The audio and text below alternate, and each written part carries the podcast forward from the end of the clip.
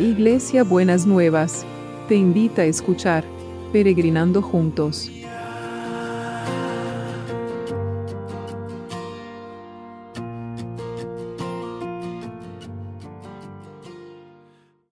Buenos días mis peregrinos y peregrinas, ¿cómo andamos para empezar este miércoles santo?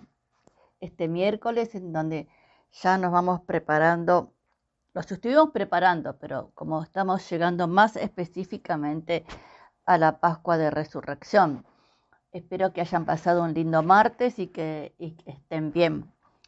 La lectura para hoy está en Marcos 15 y dice así, muy temprano por la mañana los principales sacerdotes, los ancianos y los maestros de la ley religiosa, todo el concilio supremo, se reunieron para hablar del próximo paso.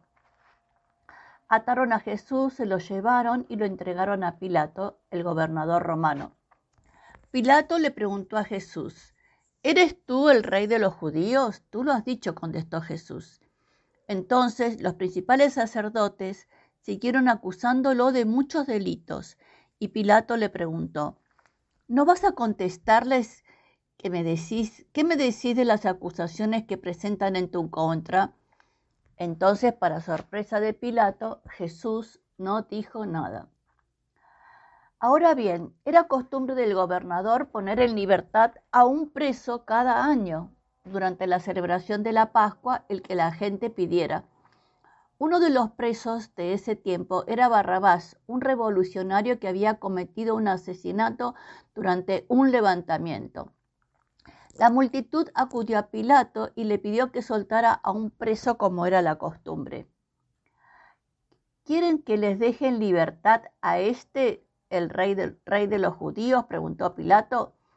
Pues ya se había dado cuenta que los principales sacerdotes habían arrestado a Jesús por envidia. Sin embargo, en ese momento los principales sacerdotes incitaron a la multitud para que exigiera la libertad de Barrabás en lugar de la de Jesús. Pilato preguntó, entonces, ¿qué hago con este hombre al que ustedes llaman rey de los judíos? Crucifícalo, le contestaron a gritos. ¿Por qué? insistió Pilato. ¿Qué crimen ha cometido? Pero la turba rugió aún más fuerte. Crucifícalo. Entonces Pilato, para calmar a la multitud, dejó a Barrabás en libertad y mandó azotar a Jesús con un látigo que tenía puntas de plomo y después lo entregó a los soldados romanos para que lo crucificaran. Qué situación, ¿no es cierto?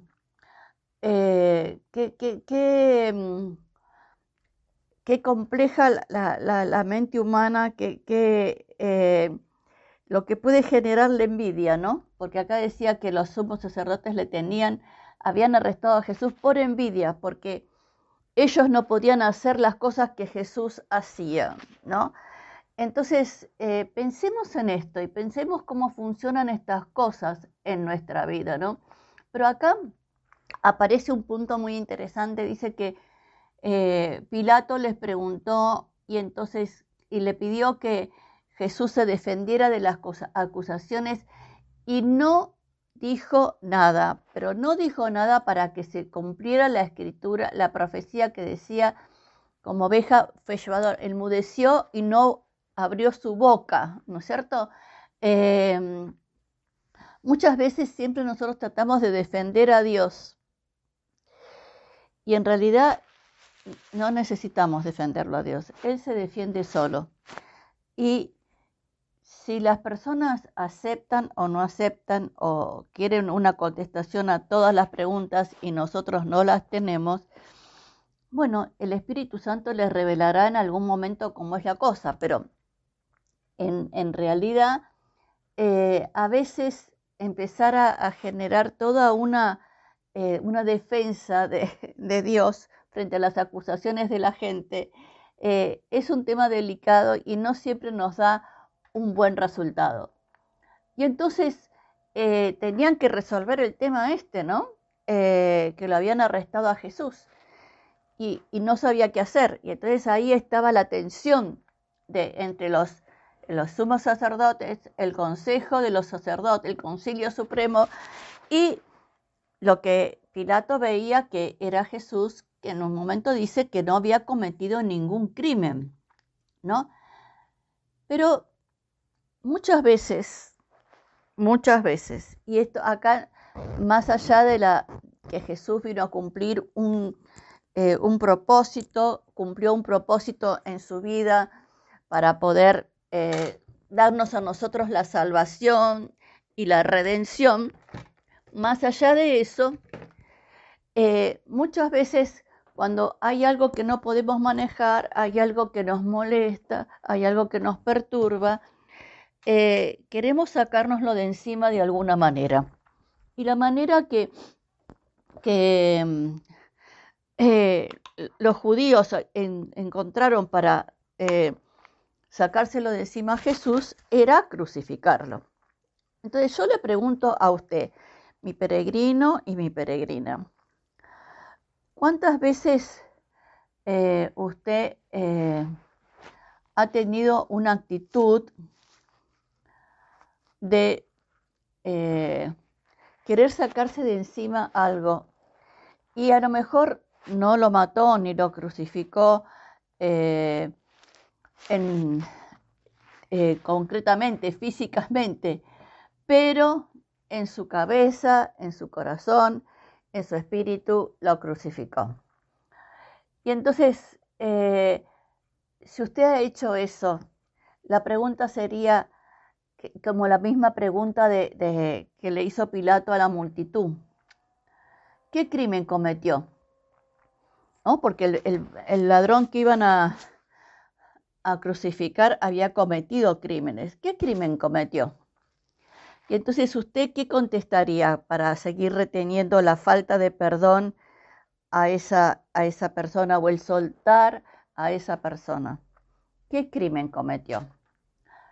Y entonces, como la multitud seguía, sin querer rectificar su conducta, escuché esto, sin querer rectificar su conducta,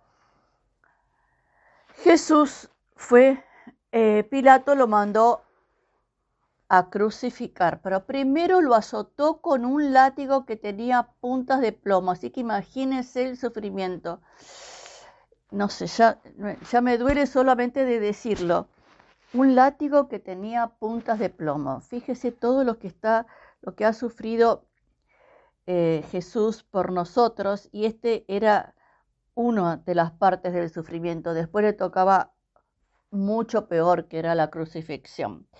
Así que Señor, necesitamos tener una actitud sana frente a nuestros vínculos y frente a nuestras decisiones y frente a nuestras relaciones. Señor, que no, seamos como la multitud que quiso crucificar a Jesús, que no, no querramos ni crucificar ni a Jesús ni a ningún otro, sino que tengamos en cuenta que cuál es lo, que me, lo que me obstaculiza eh, el no poder perdonar y que el Espíritu Santo lo vaya revelando. Te lo pedimos en el nombre de Jesús. Amén y amén. Bueno, y vamos a orar por las necesidades.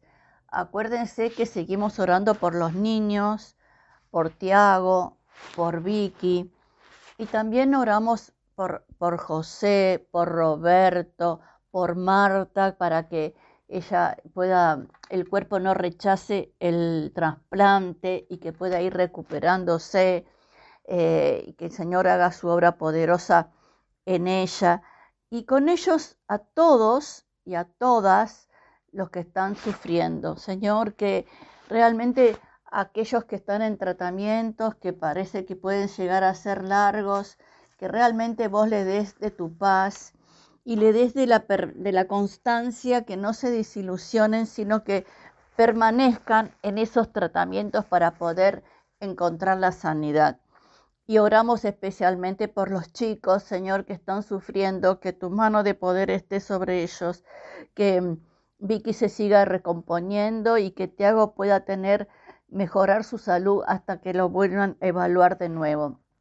Y oramos también por Marta para que el cuerpo no rechace el trasplante y que pueda ir recuperándose en cada momento. Derrama de tu sanidad para cada uno y cada una que la necesita en este tiempo. Señor, en la condición que esté, que vos te manifiestes poderosamente. En el nombre de Jesús. Amén y amén. Y seguimos orando por las víctimas de la guerra. Eh, porque la verdad que es horrible eh, ver eh, esas escenas de la guerra y mm, ayer veía el atentado de, en, en, la ciudad de Nueva York y cuánta violencia, cuánta maldad hay y, y cuánto, cuánta locura de alguna manera, ¿no? Como querer destruir, por cuál será el motivo por el cual querer destruir y traer todo esa, esa, ese dolor, ese sufrimiento, eh, que las víctimas de esos atentados y del mismo de la guerra son las víctimas inocentes del pecado de otros sobre sus vidas. Que la cruz que también refleja eso, porque Jesús fue la víctima inocente, que pueda traernos de este consuelo y de este amparo y de esta fortaleza.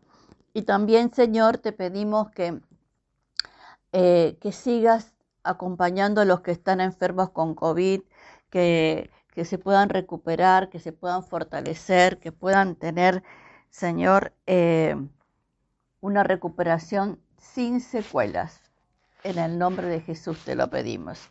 Y también, Señor, seguimos orando por el equipo de salud, que sean tus manos, que sea tu amor, que sea tu cuidado, el que los acompañe en todo momento.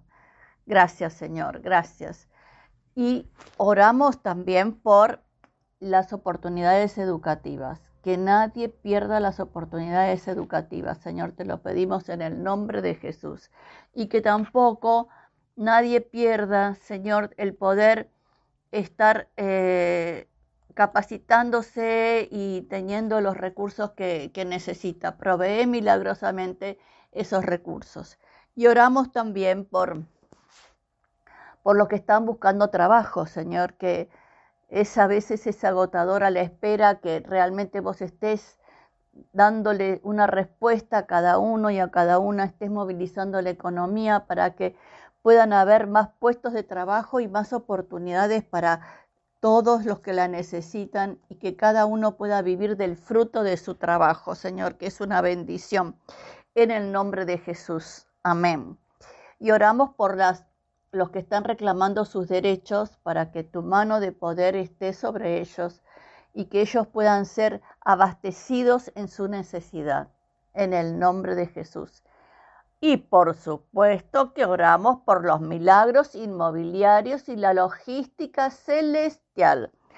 Que realmente la mano de Dios se mueva poderosamente y que podamos empezar a ver los milagros extraordinarios en ese área. Bendecilos, Señor. Bendecilos y dales una fortaleza especial en la espera. Que no desesperen, sino que estén confiados que vos vas a abrir tu rico tesoro que es el cielo y vas a derramar tu bendición en el nombre de Jesús. Amén y amén. ¿Y cómo va a ser el abrazo de hoy? El, abrazo de hoy es, es, como que viene con todo lo que estuvimos orando recién, ¿no es cierto? Como un recuerdo, digamos. El Señor le quiere hacer acordar. El poder del Señor no ha disminuido como para poder salvar, ni se ha vuelto tan sordo como para no poder oír. Mire qué increíble, ¿no? Este, es, eh, este abrazo que es precioso. Y es como, ahora se lo voy a personalizar, mi poder no se ha disminuido como para que no te pueda salvar. Ni me he vuelto tan sordo como no poder oír tus oraciones. Las tengo siempre en cuenta. Ese agregado es mío. Pero hagamos eso. Tengamos en cuenta que el poder del Señor no se ha acortado, ni se ha vuelto sordo. En el nombre de Jesús, amén y amén. Que tengan un miércoles bendecido por el Señor y nos vemos mañana en el jueves santo. Besito enorme para todos y para todas.